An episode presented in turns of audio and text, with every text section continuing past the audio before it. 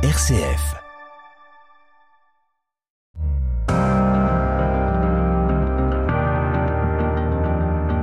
RCF, les racines du présent.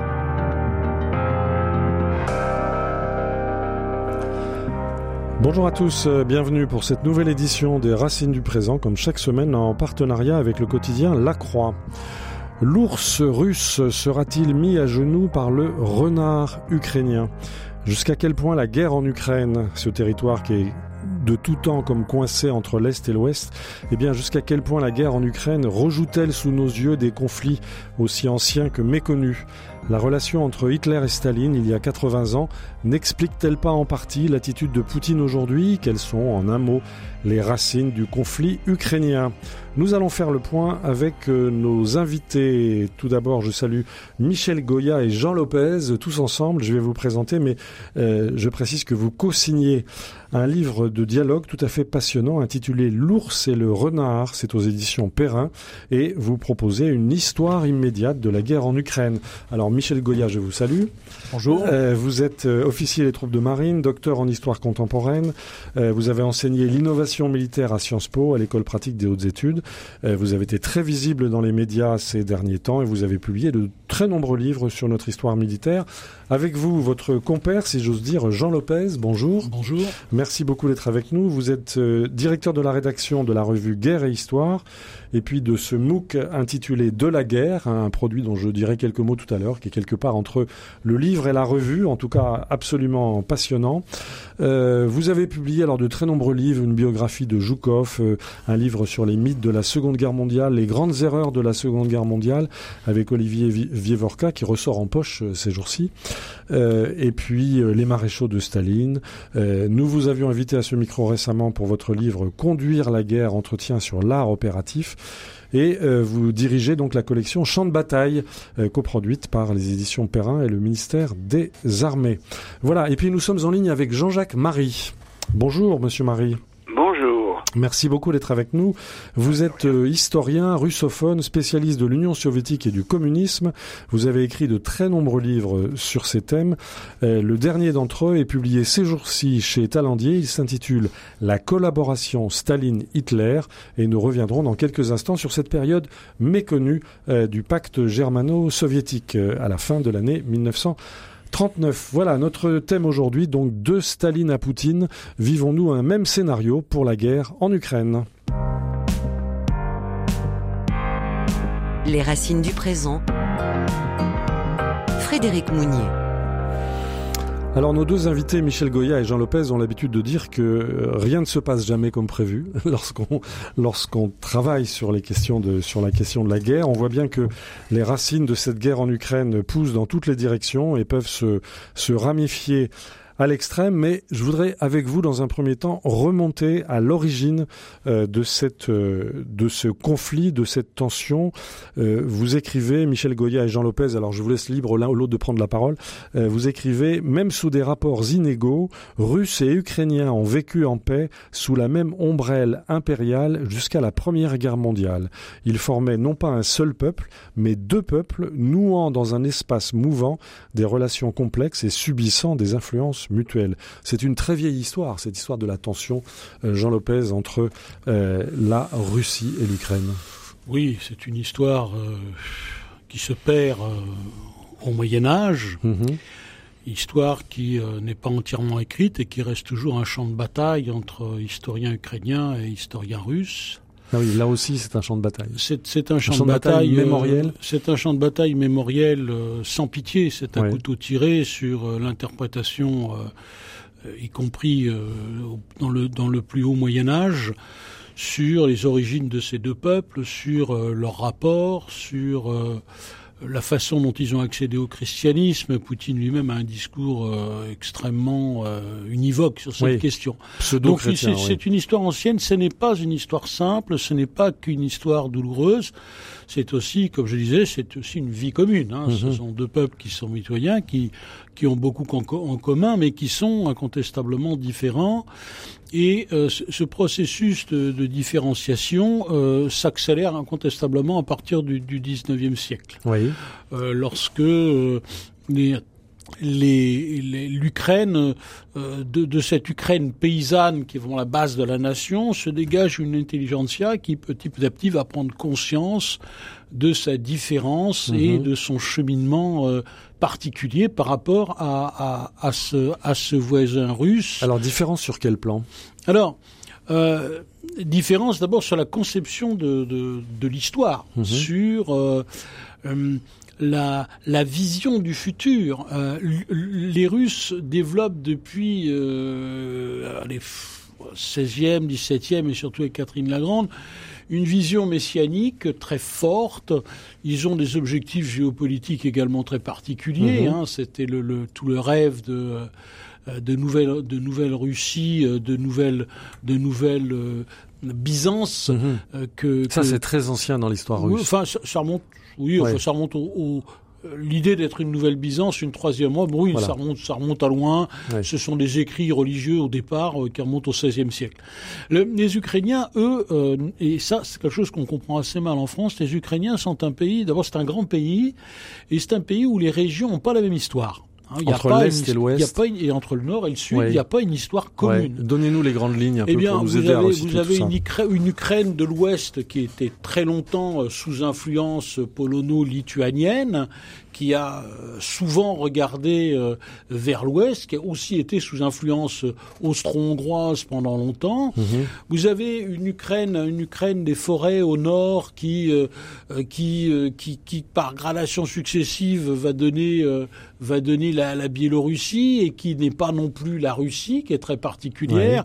Vous avez une Ukraine de l'est où aujourd'hui se déroule la guerre, qui elle a été le lieu de migration euh, extrêmement complexe à partir du moment où ce, ce, Donbass, donc cette énorme réserve de charbon, est devenu le grand foyer industriel à l'époque tsariste, hein, notamment mhm. entre autres avec des, des, capitaux français. Donc des Russes sont venus? Donc beaucoup de beaucoup de Russes sont venus. Euh, un encadrement économique, un prolétariat.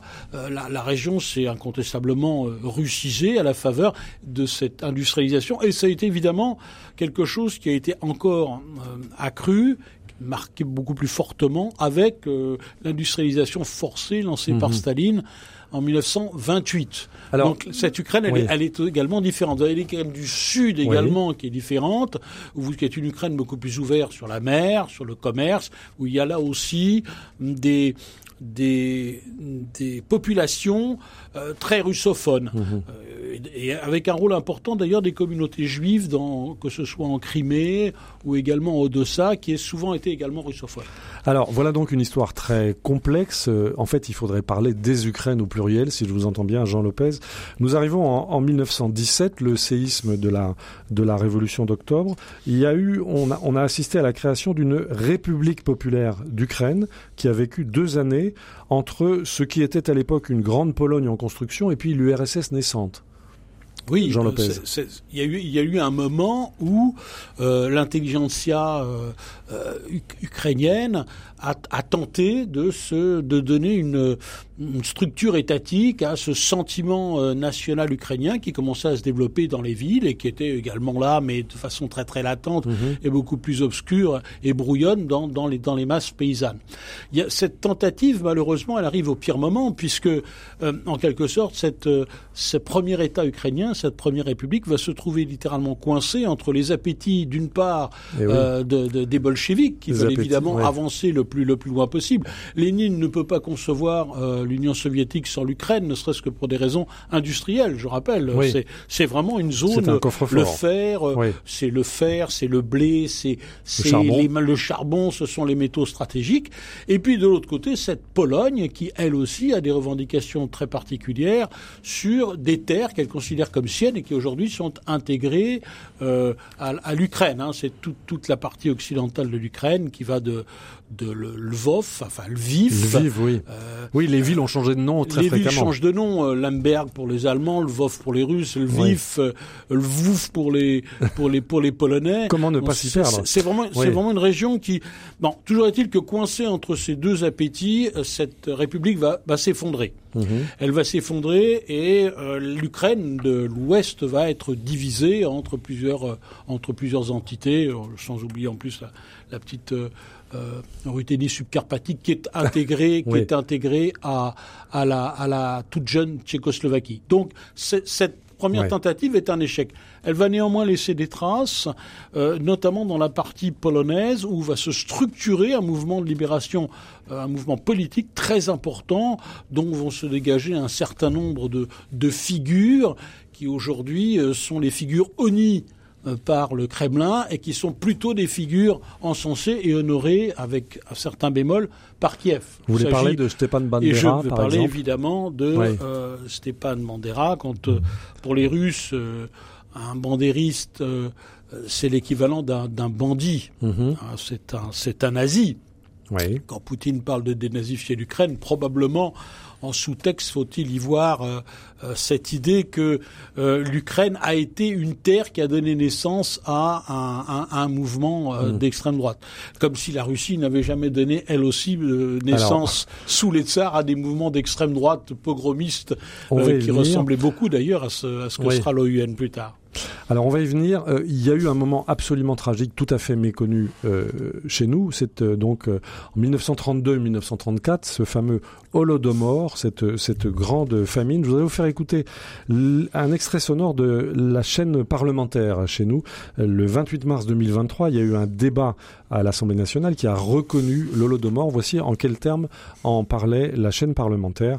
Et nous reviendrons vers vous, Michel Goya et Jean Lopez.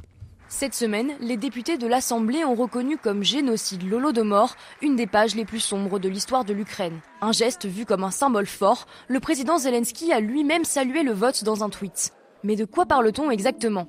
L'Holodomor, ou extermination par la faim, c'est la grande famine orchestrée par l'URSS qui a touché le peuple ukrainien au début des années 30. En 1929, Joseph Staline décide d'un grand tournant. Les fermes sont nationalisées, 30% des récoltes sont prélevées. Les paysans ukrainiens, insatisfaits de la réforme, se soulèvent. Moscou craint une rébellion nationaliste et instaure une répression sanglante. Toujours plus de nourriture est réquisitionnée, plongeant le peuple dans la misère. Au total, l'Holodomor aurait fait jusqu'à 8 millions de victimes. Au pire de la famine, des milliers de paysans et leurs familles mouraient chaque jour. Mais alors, pourquoi l'Assemblée choisit de reconnaître l'Holodomor maintenant, 90 ans après?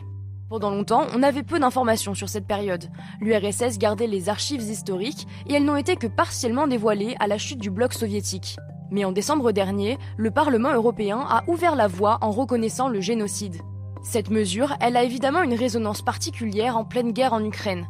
Anne Genetet, la députée Renaissance qui a présenté le texte, a dit que la résolution visait à dénoncer les crimes du stalinisme à un moment où Vladimir Poutine essaye de le réhabiliter. Voilà, nous étions le 28 mars 2023 chez nos confrères de la chaîne parlementaire LCP. Nous sommes en compagnie de Michel Goya et Jean Lopez qui co-signent chez Perrin un livre passionnant intitulé L'ours et le euh, renard. C'est une histoire immédiate de l'Ukraine. Alors, on voit que ce génocide donc a fait 8, 8 millions de victimes et est reconnu désormais par notre Parlement. Quelles sont les traces laissées aujourd'hui euh, dans la mémoire collective Jean Lopez? Déjà, je- je- encore une fois, cette, Oui. cette question est âprement débattue et discutée. Mhm. S'agit-il d'un génocide au sens plein du terme, c'est-à-dire quelque chose qui a été euh, savamment planifié et provoqué? Ou s'agit-il, euh, pour rentrer dans le détail, hein, l'histoire Mhm. c'est le détail, c'est la nuance, ou s'agit-il du, du résultat d'une politique impitoyable de réquisition des céréales qui vise à financer euh, le décollage industriel de l'Union soviétique. Il s'agit de nourrir à bas prix les, la classe ouvrière dans les villes, donc il faut en- enlever pour le prix le Mhm. plus bas, voire pour rien du tout, le blé aux paysans. Ça, c'est l'intention initiale de Staline. Au départ, je pense qu'il n'a pas l'intention d'exterminer qui que ce soit. Il se trouve que cette politique débouche sur une catastrophe, euh, une catastrophe alimentaire. Et, et, et c'est là, en effet, que, incontestablement, Staline, en bon bolchevique, voit le profit qu'il peut tirer, le profit social et politique qu'il peut tirer de cette affaire, et il ne va pas lever le petit doigt pour venir en aide à ces paysans qui meurent par millions. Et aujourd'hui, puisqu'on a un certain nombre de documents qui ont été débloqués, on sait qu'il est parfaitement tenu au courant, notamment par Kaganovich. Il est tenu au courant dans le détail de ce qui se passe. Mhm. C'est un secret de Polichinelle. Alors je voudrais aussi signaler que hum, les, les, les Kazakhs mais aussi les Russes et les Allemands de la Volga ont beaucoup souffert de cette famine. Il n'y a pas que les Ukrainiens. Pas uniquement les hein, Ukrainiens. pas que les Ukrainiens. Donc je dirais que là aussi, euh, cette je, je, comprends parfaitement que pour les Ukrainiens, il y a là une, une blessure hmm. épouvantable, quelque chose qui, qui, qui, ne sait, qui ne sait pas réparer incontestablement mais il faut faire attention lorsque on lève le drapeau du génocide sur cette histoire. Génocide en partie, oui, euh, par la, par la volonté de ne, de ne pas les aider, de les laisser mourir de faim avec toutes les exploitations et la leçon qu'on peut donner à une, une paysannerie moyenne et riche qui, qui ne veut pas entendre parler de collectivisation des terres. On voit toujours en vous écoutant, Jean Lopez, euh, l'extrême complexité de cette histoire. Nous arrivons en un mot à la Deuxième Guerre mondiale. Euh, on a beaucoup reproché, enfin les soviétiques, euh, les, les, Russes reprochent à l'Ukraine d'avoir collaboré avec les nazis. C'est unilatéral, c'est une vision de l'histoire un peu trop tranchée. Vous, vous écrivez dans votre livre, Michel Goya et Jean Lopez, L'ours et le renard chez Perrin, il y a eu au moins autant de Russes que d'Ukrainiens à porter l'uniforme allemand. Euh, Michel Goya. Oui, oui, bien sûr. Euh, certainement même peut-être plus de Russes, euh, ce qu'on appelait l'armée Vlasov, par mhm. exemple. Il y a beaucoup plus de Russes en réalité qui ont qui ont collaboré avec l'armée allemande que d'Ukrainiens. Et inversement, il faut quand même le rappeler qu'il y a des millions d'Ukrainiens qui sont battus dans les rangs de l'armée rouge et, qui sont morts. Oui. donc cette sous le drapeau soviétique. Sous le drapeau soviétique. Hein, il y a, peut-être une tendance, on l'a encore vu euh, enfin avec les, commémorations du 9 mai, ben oui. Euh, à une sorte de prise de monopole un petit peu de la victoire contre euh, une captation de l'héritage. Exactement, de la victoire contre le nazisme par Moscou. Euh, par la Russie, mais en réalité, euh, l'effort est, aussi partagé par euh, la victoire contre le nazisme est aussi une victoire de, de l'Ukraine, incontestablement. et il y a beaucoup plus de, de, de gens qui, d'Ukrainiens qui ont porté l'uniforme rouge, enfin l'uniforme mhm. soviétique, qui sont battus contre les nazis que l'inverse, incontestablement. Mais tout ça, évidemment, rentre, est instrumentalisé maintenant aussi dans, dans le conflit actuel. Les racines du présent. RCF. Au micro Frédéric Mounier, dans cette édition des Racines du présent, nous tentons de remonter et peut-être de démonter la complexité de l'histoire euh, russo-ukrainienne, ukraino-russe, à travers euh, le, livre de co-signé par Michel Goya et Jean Lopez, L'ours et le renard chez Perrin. Euh, nous allons maintenant faire appel à Jean-Jacques Marie. Jean-Jacques Marie est historien russophone, spécialiste de l'Union soviétique, et il signe chez Talandier un, un livre passionnant intitulé La collaboration Staline-Hitler. Et donc, euh, vous êtes toujours avec nous, Jean-Jacques Marie? J'écoute avec beaucoup d'intérêt. Voilà, merci beaucoup. Alors, je, je, pense que vous allez nous aider en quelques minutes à nous rafraîchir la mémoire. Nous sommes le 22 août 1939 et Hitler et Staline signent un pacte de non-agression euh, dont vous dites, vous, et après avoir travaillé sur les archives, qu'il ne s'agissait pas uniquement d'un pacte de non-agression pour différer la guerre, mais qu'il s'agissait véritablement d'un appel à la collaboration. Et qu'en fait, euh, les nazis et les soviétiques ont été des alliés sans alliance, écrivez-vous, Jean-Jacques Marie, mais en fait des alliés quand même. Alors que s'est-il passé exactement, Jean-Jacques Marie? Alors écoutez, ça alors ça n'est pas vraiment moi qui, le, dit, c'est Staline lui-même. Voilà ce qui s'est passé. Le, 19 août, sur ordre de Staline, bien entendu, Molotov fait parvenir par l'ambassadeur allemand Schulenburg à Hitler un projet de pacte de non-agression. Le 21, Hitler transmet à l'ambassadeur allemand Schulenburg à Moscou une réponse dans laquelle il s'affirme, il affirme son accord avec le pacte de non-agression. Et le lendemain, le 22, Staline euh, lui répond par une lettre de 10 lignes, donc pas, pas bien longue, il faut reconnaître, dont la plupart de ceux qui la citent coupent les quatre lignes centrales. Mhm. Or, dans ces quatre lignes centrales, que dit euh, Joseph Staline c'est lui qui propose à Hitler d'instaurer la collaboration entre les deux peuples. C'est lui qui choisit ce, mot. Euh, ce mot précis. Oui. D'accord. Et euh, cette, euh, cette collaboration sera ensuite répétée, le, mot, soit par exemple Hitler dans un discours du 6 octobre 39, donc pas très longtemps après la déclaration de la guerre, avec la Pologne, bien sûr. Après l'invasion de la Pologne, invasion conjointe d'ailleurs, mhm. Hitler fait un discours le 6 octobre, dont le lendemain, l'agence TASS diffuse un extrait publié dans la Pravda du même jour, et sans le moindre commentaire, la Pravda reproduit la phrase d'Hitler dans laquelle Hitler attribuant la paternité de l'idée à la Russie, c'est le terme qu'il emploie, la Russie, il, ne dit jamais l'Union soviétique. Hitler déclare, et la Pravda reproduit, je répète, la Russie ne voit aucune raison qui interdirait l'établissement d'une étroite collaboration entre nos États. Et il ajoute, le pacte avec l'URSS est un moment tournant dans le développement de la politique extérieure de l'Allemagne, la base d'une collaboration durable et positive entre l'Allemagne et la Russie. Donc on voit le climat. Pas loin de commentaires donc ni dans l'agence Stat ni dans la Pravda qui donc valide cette proposition qui vient d'abord de Staline et que la plupart des historiens suppriment.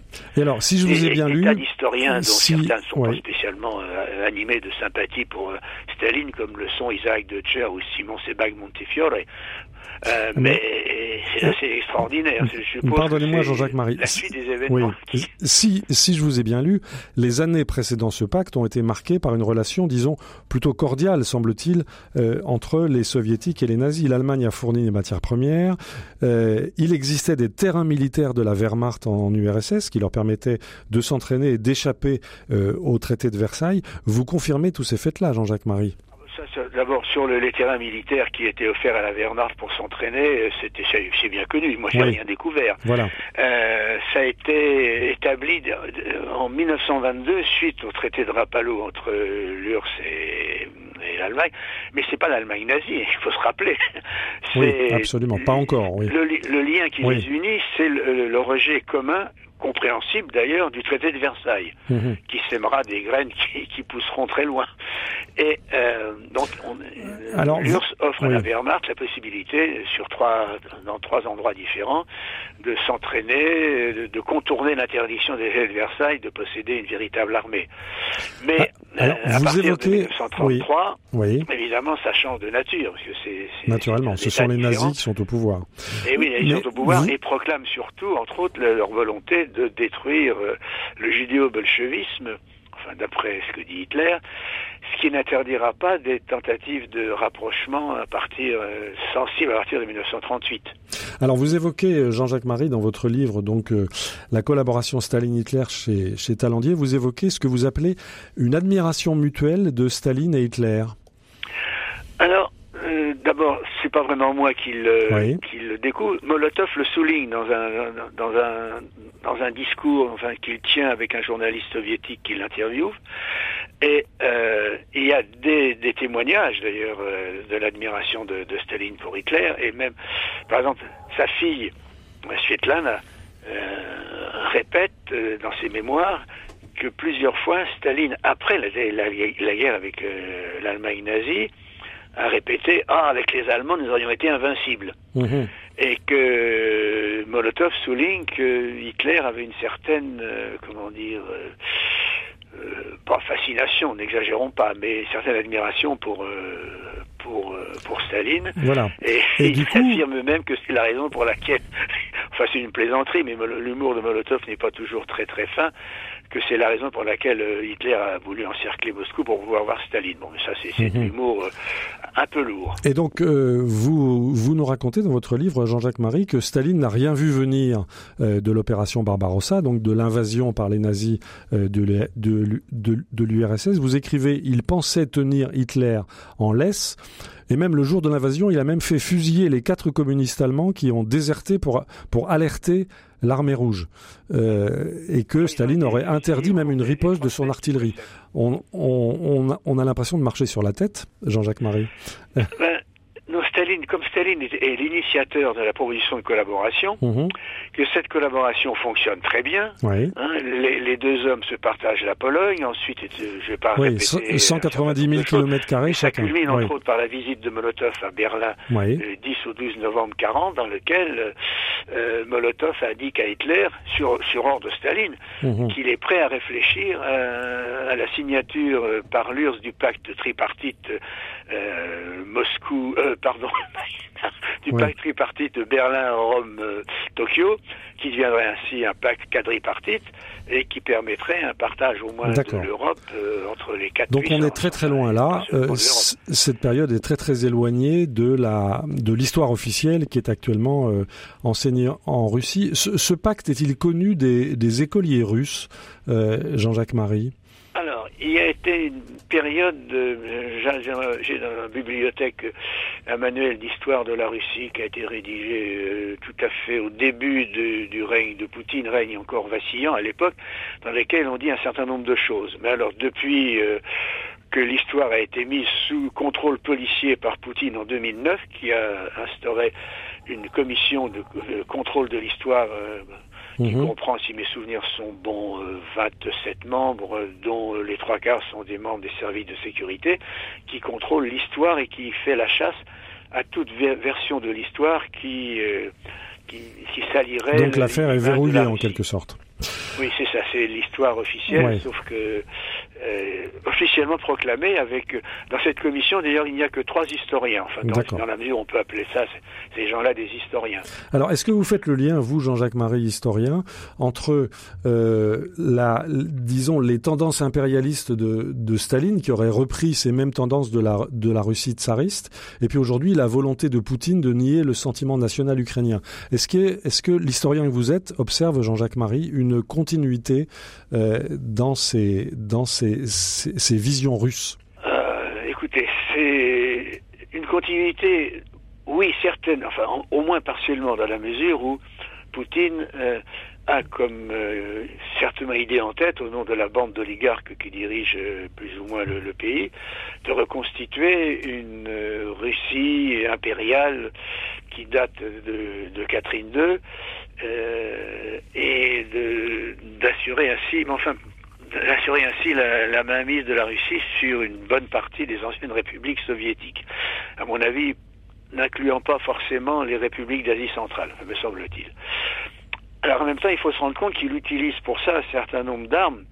Et pour revenir très brièvement sur l'évocation tout à l'heure qui a été faite de Bandera, il faut se rappeler au lendemain de l'entrée de l'armée allemande en 1941, juin 41 en Union soviétique, le citoyen Bandera, qui est installé alors à Cracovie, proclame à Lvov un gouvernement fasciste ukrainien dirigé par euh, son adjoint Stetsko.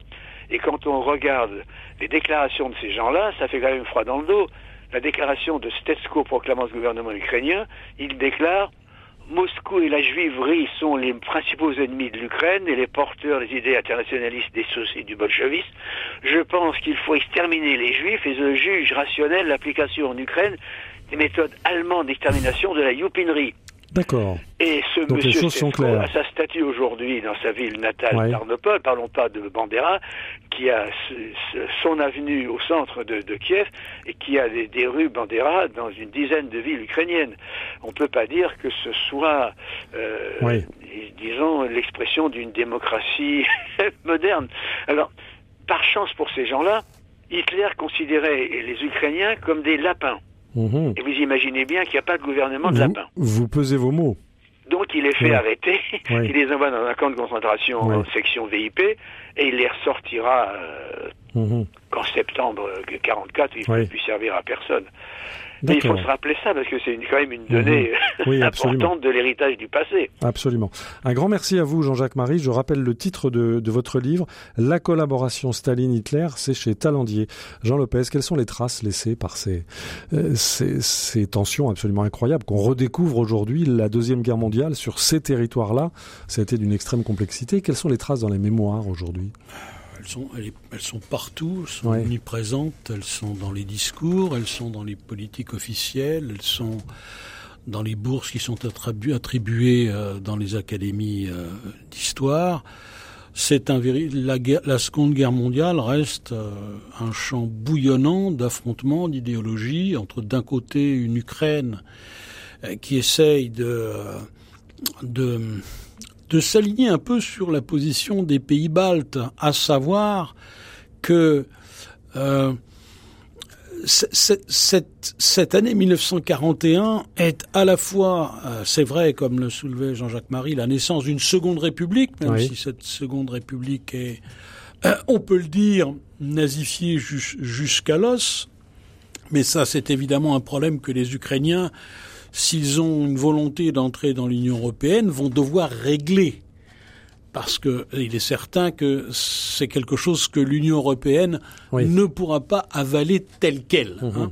Mais il y a également euh, chez les Ukrainiens mhm. cette idée que l'arrivée de l'armée rouge en 1943-44 en Ukraine ne peut pas être considérée comme une libération. Eh c'est quelque chose de plus complexe. C'est à la fois une libération, puisque l'Ukraine échappe quand mhm. même à la mainmise à la botte nazie, qui est une botte génocidaire, mais c'est aussi une occupation. Et on verra jusqu'en 1955, donc mhm. dix ans après la fin de la guerre, encore des maquis bandéristes lutter contre le NKVD et euh, le KGB dans les campagnes euh, ukrainiennes. Donc c'est pour eux, la Seconde Guerre mondiale n'a pas du tout la même signification que pour nous nous n'avons pas beaucoup, nous, de, de, de, scrupules à dire que nous devons, nous Français, en hmm. partie, notre libération à l'armée rouge, parce que c'est quand même elle qui a éviscéré la Wehrmacht.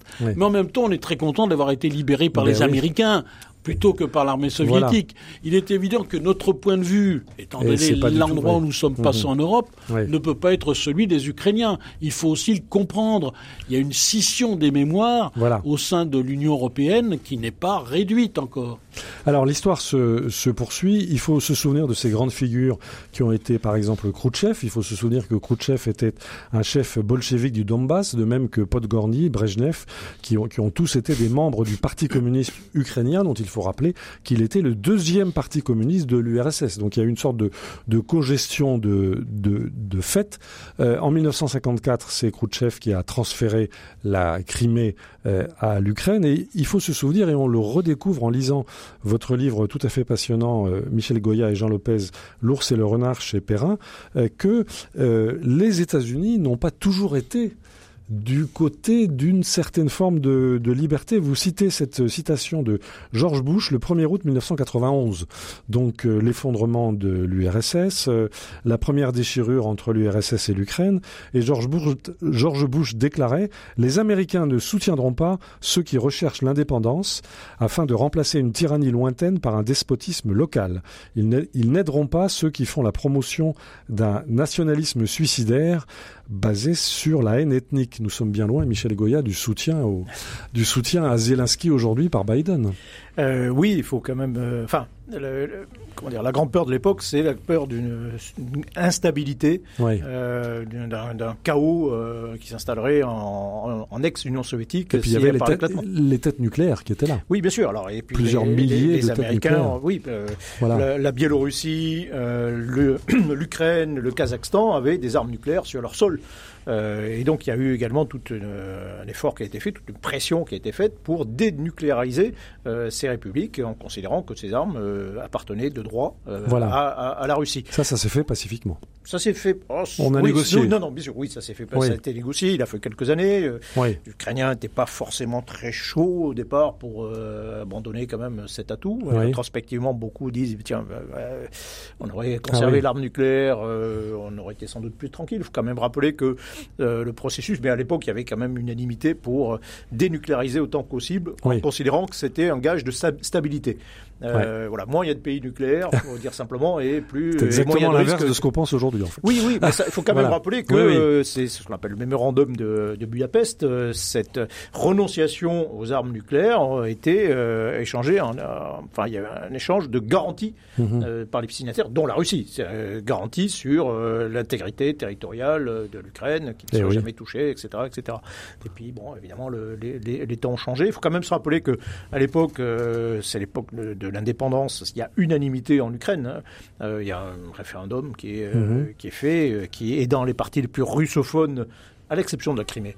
de, l'Ukraine, il y a pour 80% de gens qui, qui sont favorables à, à, l'indépendance. la Crimée, c'est un peu particulier. C'est la majorité est très limitée. On va en parler. mais il y a quand même une majorité mhm. malgré tout pour, pour l'indépendance. Et puis, euh, et puis, et puis, et puis, cette cette Ukraine euh, va basculer comme les autres républiques euh, soviétiques, dont la Russie, dans une sorte de, de, de, de chaos post-soviétique, hein, et dont elle aura beaucoup de mal à sortir. Mhm. Euh, en réalité, euh, Voilà, on va se souvenir de, de ce chaos. On va écouter un, une nouvelle, un, un nouvel extrait sonore. Nous sommes dans le, le 19 février 2014 sur la fameuse place Maïdan à Kiev. Il faut se souvenir de ce chaos tel qu'il était décrit euh, à l'époque par les, les journalistes d'Antenne 2. On voit à quel point cet accouchement de la liberté a été compliqué pour les Ukrainiens. Ailleurs, l'actualité est beaucoup plus grave. On va en Ukraine où depuis quelques heures, la violence atteint son paroxysme. Hier, le président Yanukovych a demandé aux forces spéciales de reprendre la place Maïdan en accusant les opposants de vouloir lancer une insurrection. Depuis, les affrontements redoublent. Les policiers tirent à balles réelles. Les manifestants répliquent en incendiant des barricades et des bâtiments publics. Le bilan est déjà très lourd, 25 morts, et la situation est explosive. Les faits avec Anne Charlottinet. À l'assaut des barricades, ce blindé de l'armée ne passera pas. À chaque tentative, une pluie de cocktails Molotov s'abat sur eux. Place de l'indépendance à Kiev, la nuit a été sanglante. La ligne de front s'est transformée en ligne de feu. Force de l'ordre d'un côté, plus de 20 000 manifestants de l'autre et le face-à-face se poursuit jusque dans les rues adjacentes. À balles réelles.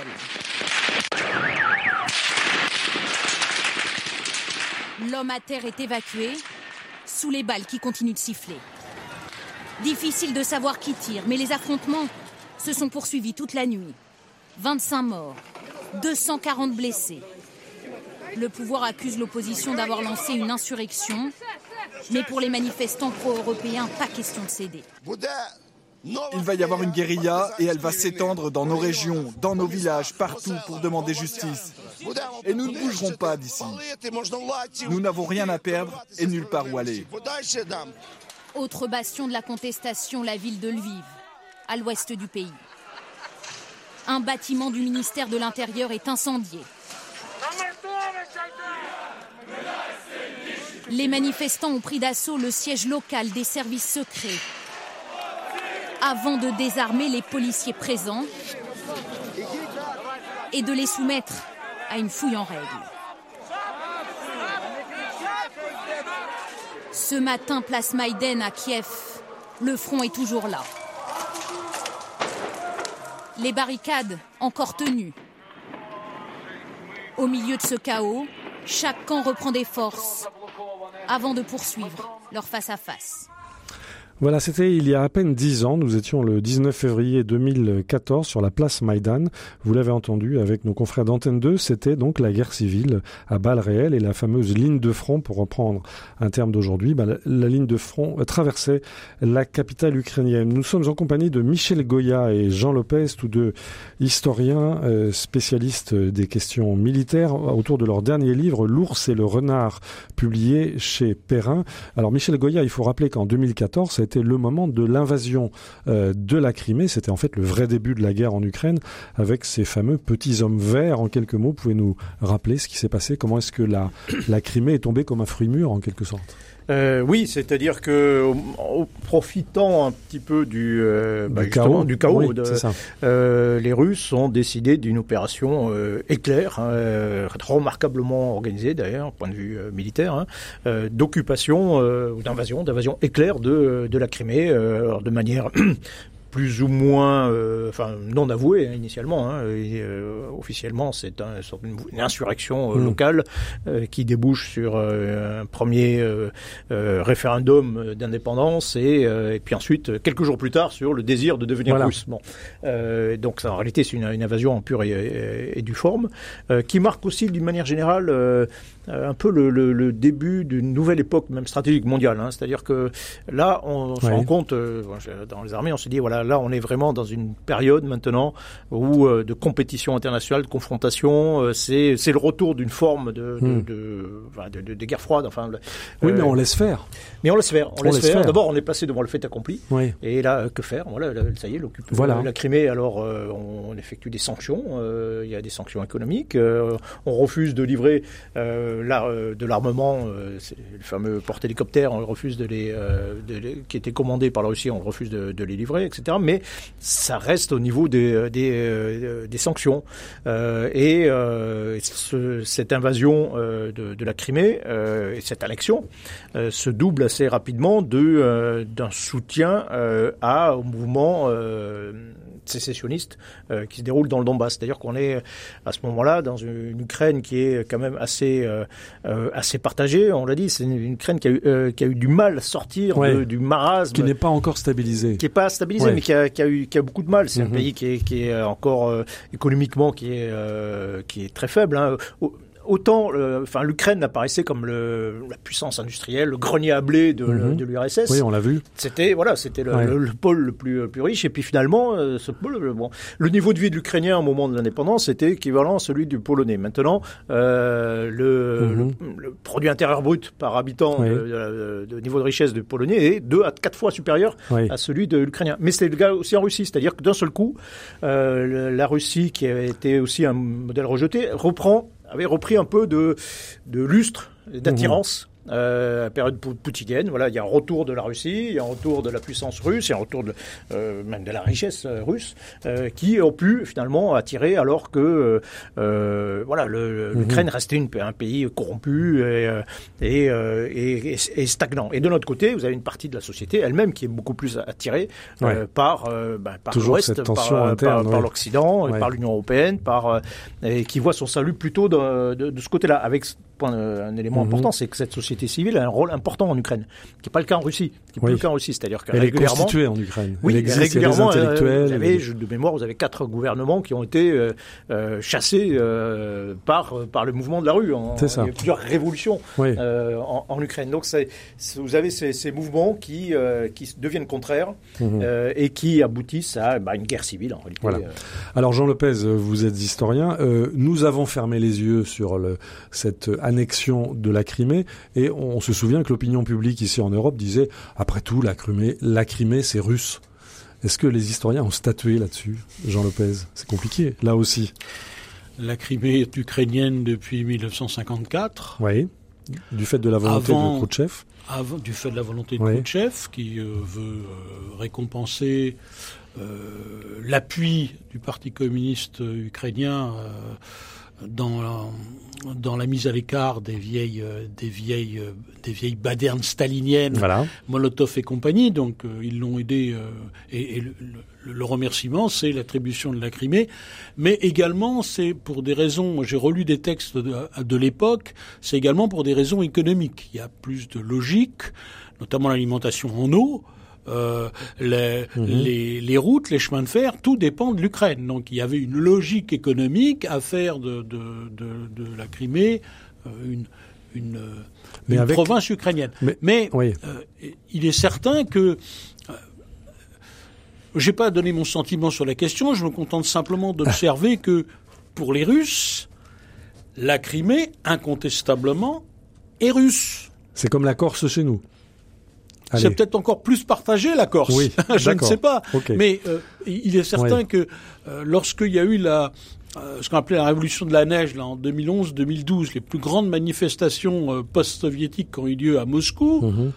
Contre la, la, poutre Poutine qui devait se représenter aux élections de 2012, les chefs de cette opposition à Poutine ont applaudi des deux mains à la, à la réunification, à la, à la, à la, à la Russie, à la, l'entrée de la, de la Crimée dans la Fédération russe.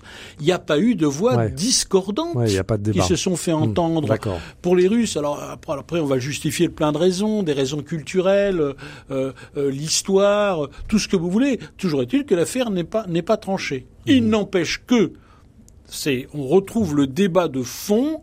Si l'on applique le droit international et les accords signés par les Russes en 94, la Crimée est ukrainienne.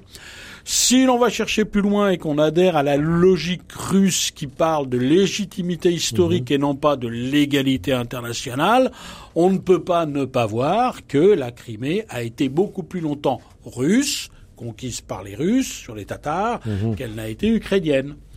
Je me contente en tant qu'historien de relever ces deux points qui semblent aujourd'hui complètement incompatibles. Euh, je vois clairement que ça va être un, noyau extrêmement dur à négocier. Et, on voit effectivement le point, le point d'interrogation pour l'avenir. Alors on en arrive pas à pas à notre période contemporaine.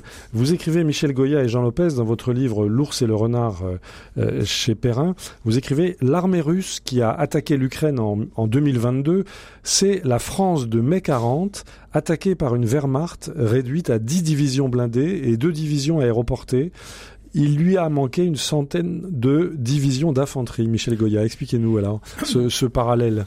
Oui, c'est-à-dire que l'armée russe qui a attaqué euh, l'Ukraine est une petite armée, en fait. Euh, ah oui. Oui, oui, mhm. c'est une petite armée. Euh, parce que la Russie n'a pas les moyens de l'URSS, on va le dire comme ça. C'est la Russie, c'est actuel, c'est le, c'est la richesse de l'Italie, et c'est un pays qui veut, qui veut avoir une armée de dimension mondiale et être capable de rivaliser avec les États-Unis. Hein. Ils sont toujours obsédés par, mhm. quand même par les États-Unis. et donc, bah, ils peuvent pas tous payer euh, ils peuvent pas se payer une, puissance nucléaire euh, énorme, une capacité spatiale, une flotte, euh, une marine qu'on veut puissante et d'autres mers, et des forces terrestres aussi conséquentes. Donc au bout du compte, c'est un géant au pied d'argile. Et puis deuxième élément, c'est mhm. que on a engagé, on ne veut engager que des soldats. on n'a pas engagé de conscrits, on a engagé que des soldats professionnels. C'est une armée de toute façon qui serait formée, qui se modé, enfin qui essayer d'imiter un peu le modèle occidental et qui se, en réalité se réduisait euh, petit à petit. Euh, donc c'est une armée qui est effectivement, alors qui est puissante hein, mhm. malgré tout, hein, qui a été très bien équipée, euh, pas forcément une surface, oui. mais euh, qui est en réalité assez petite et qui de toute de toute manière était insuffisante, quoi qu'il arrive, hein, quels que soient les événements, qui étaient très probablement insuffisantes pour s'emparer, envahir, contrôler un, mhm. pays de la dimension de l'Ukraine à partir du moment où ce pays ne le voulait pas. Oui, d'une certaine façon, oui. Euh, alors, différentes manières. Hein. On imaginait, moi le premier, hein, que euh, cette, euh, cette armée russe serait quand même, et on revenait là aussi, c'était par, par reflet sur ce qu'est les événements 2014-2015, où ça qui a été le révélateur aussi de grandes difficultés de l'armée ukrainienne. Hein. Mhm.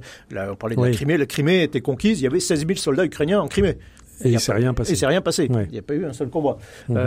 et donc, c'est, on n'a pas vu comment l'Ukraine avait évolué entre, entre temps, et en, et en revanche, on voyait comment l'armée russe était, quand même puissante, euh, mais suffisamment peut-être puissante pour vaincre l'armée ukrainienne, euh, mais euh, ce sont les nations qui font les guerres, c'est pas les armées. et on les, moi, enfin, j'imaginais que dans tous les cas de figure, la Russie allait s'engager dans un bourbier qui, qui, durerait des, années et dans le, laquelle elle ne pouvait pas sortir, une sorte de Tchétchénie puissance 10. Quoi. Voilà, nous y sommes. Alors, Jean Lopez, dans votre livre, donc L'ours et le renard chez Perrin, vous faites un parallèle extrêmement intéressant. Vous faites plusieurs parallèles entre la situation de l'armée rouge soviétique pendant la Deuxième Guerre mondiale et euh, l'armée russe aujourd'hui. Alors, vous évoquez pêle-mêle la proportion euh, anormalement élevée d'officiers supérieurs tués au combat. Vous évoquez également l'envoi au combat d'hommes sans expérience, sans formation, sans encadrement, sans le matériel nécessaire. Vous rappelez que euh, Staline avait tiré du goulag un million de prisonniers de droit commun, peut-être un peu comme Poutine a tiré euh, de ses établissements pénitentiaires des dizaines de milliers de, de soldats. Bref, jusqu'à quel point peut-on tirer cette comparaison entre l'armée rouge de la Deuxième Guerre mondiale et l'armée de Poutine aujourd'hui, Jean Lopez La comparaison s'arrête assez vite, malgré tout. D'accord. Euh, comme Michel Goya vient de le souligner, euh, cette armée russe, même si elle était héritière de l'armée soviétique, ne lui ressemble pas sur un point capital. Elle n'a pas la capacité et d'énorme mobilisation euh, qu'avait qu'avait l'armée rouge. L'armée rouge était l'armée rouge ou l'armée soviétique, c'était une armée de masse, une des plus grosses armées du monde par le volume les Voinkomat, les commissariats militaires quadrillaient euh, l'Union soviétique et euh, bon an mal an, chaque année, on avait 700 euh, à 800 000 recrues qui étaient qui étaient dans les casernes avec une proportion considérable de la richesse nationale qui était affectée à, à à la production d'armement. Mhm. Tout ça, ça n'est ça n'est plus, le cas, ça n'est plus le cas aujourd'hui. Donc sur certains points, en effet, nous avons relevé des similitudes. D'accord. Mais euh, il faut pas, ce serait se tromper et, et tromper nos auditeurs que de pousser trop loin le parallèle. Mais par exemple sur la faiblesse en matière d'officiers subalternes, par exemple.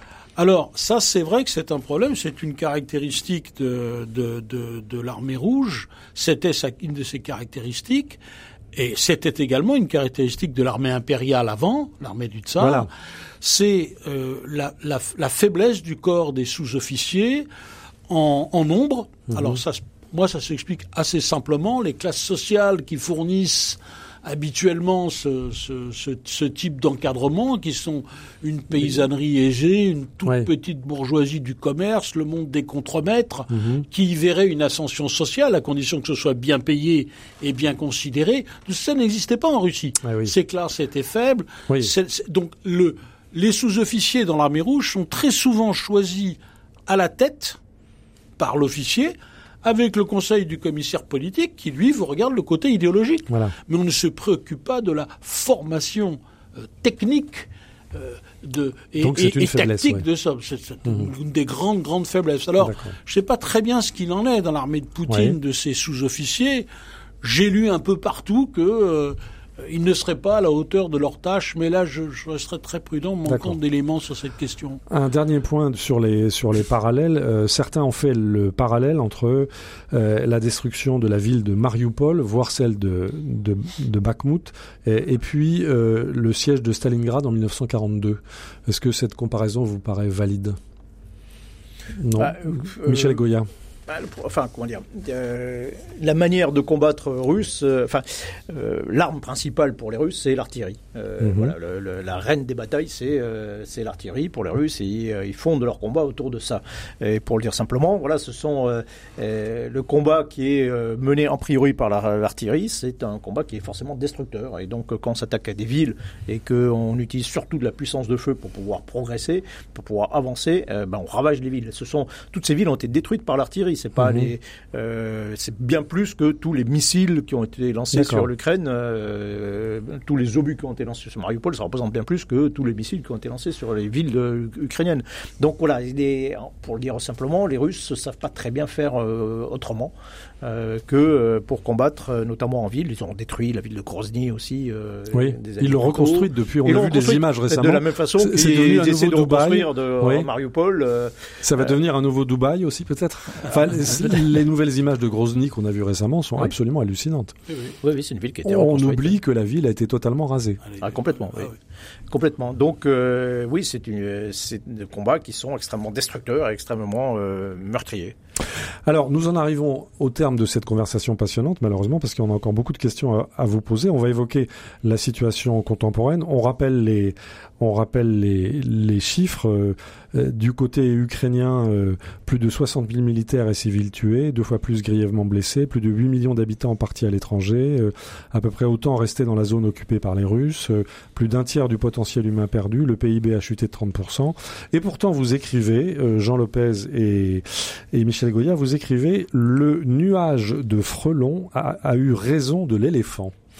Alors, expliquez-nous cette, euh, cette analogie, ah ben, Jean Lopez. On, pensait, en écrivant cela, euh, aux premiers mois de combat, lorsque euh, ces unités, ces brigades, ces brigades et ces armées russes qui, qui visent Kiev ont emprunté et se sont retrouvés coincés sur des routes. Oui, vous évoquez un tir au lapin, un tir au pigeon sur un embouteillage de chars de 64 km. Oui, s'offrant au coup d'une d'une euh, d'une infanterie extrêmement agile, euh, équipée de matériel portatif et dotée d'un bon renseignement. Hein. Et comme en Finlande Mais c'est frappant quand parce la que Finlande a affronté l'Union soviétique. Ce qui m'a frappé le plus par rapport à, la, Finlande, où la Finlande, on a vu effectivement c'était en 1940, c'était en 39 dans l'hiver 39-40, dans des dans un univers de, de, de lacs et de, de forêts et en plein hiver, ces, ces lourdes unités motorisées de l'armée rouge sont trouvées coincées. Et je retrouve une chose qui m'a aussi frappé, qui a frappé, je crois, Michel, mhm. qui m'avait alerté là-dessus,